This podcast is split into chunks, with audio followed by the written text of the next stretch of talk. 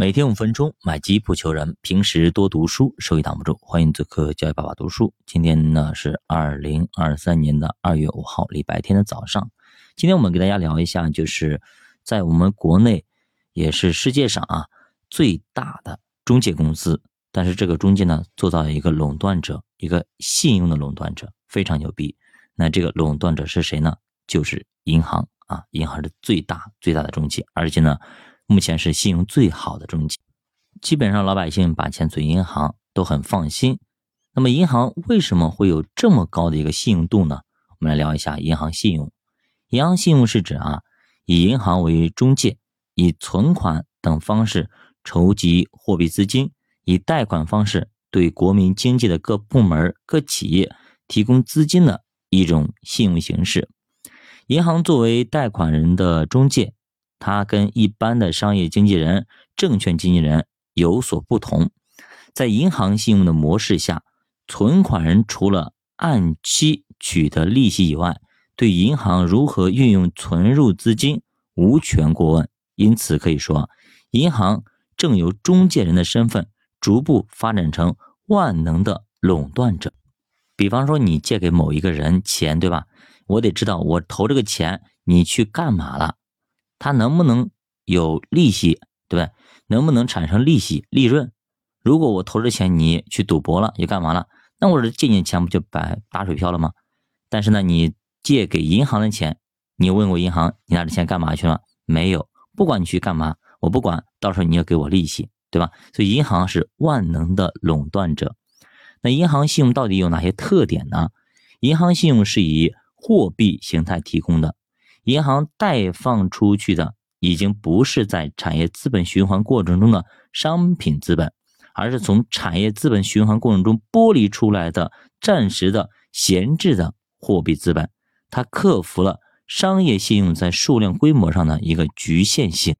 那么第二点，银行信用的借贷双方是货币资本家和职能资本家，由于提供信用的形式是货币。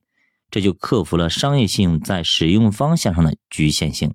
第三个，在产业周期的各个阶段上，银行信用的动态与产业资本的动态往往不一致。第四点，银行信用的实质是银行作为中介，使货币资本所有者通过银行和职能资本之间发生的信用关系。第五点，银行信用有可能突破商业信用的局限。扩大信用的范围和规模，那到底存银行安全还是不安全呢？对吧？比方说，为什么会有河南村镇银行的那个，对吧？几百个亿突然就没了，对吧？有些银行放进去啊，银行倒闭了，这种情况呢，在国外比较多，在国内不多。但是近些年来，很多的那种小银行、村镇银行反倒是出现了很多的问题啊。那么，银行信用的安全性，一方面来自于对风险的防范，另一方面呢？来自于国家信用对银行的支持，正因为这样，我们才能够安心把钱放在银行。举个例子啊，银行在受理各项贷款业务的时候，会对贷款部门或者个人进行严格的审查。比如说，以个人名义向银行申请办理个人的贷款，对吧？那么你要有抵押，对吧？比如说你要去买房子，对吧？还是装修，还是旅游，你必须呢。得把你的贷款的途径、用途要全部说明，而且呢，为了降低风险和控制放贷的规模，甚至已经停办了个人的一些业务。如果你想要贷大额的，你必须有房子做抵押或者车子做抵押等等，对吧？如果没有抵押物，不好意思，不能放款。即使放款，也是小金额的，比如说信用卡啦等等这种信用贷款。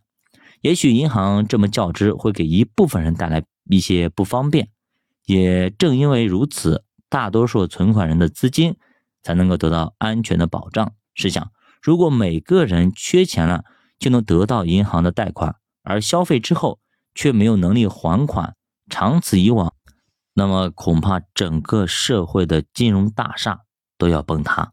所以说，银行防范风险是一种负责任的行为，也是银行信用的重要体现。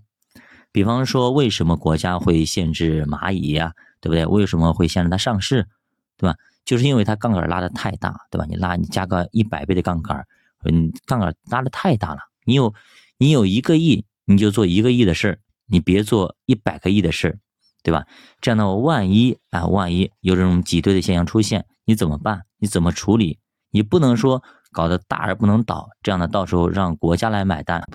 那你这样做，说实话啊，这个企业的各个个人的这种，呃，道德层面也好，等等也好，就不太负责任了。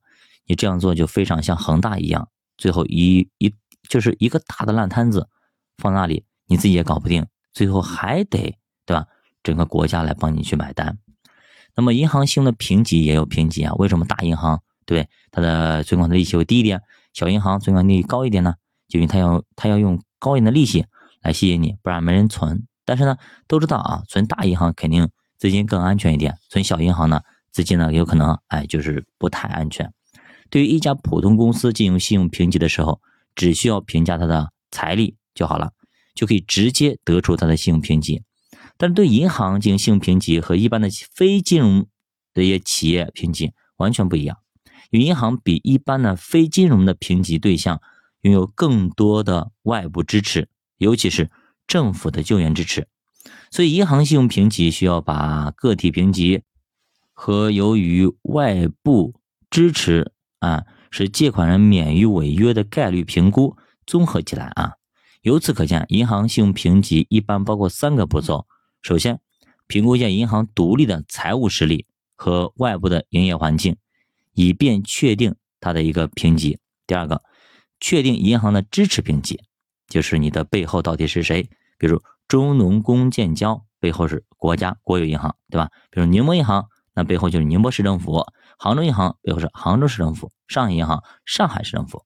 最后呢，综合个体评级和支持评级这两个的不同因素，经过专家会议讨论，得出银行的信用评级。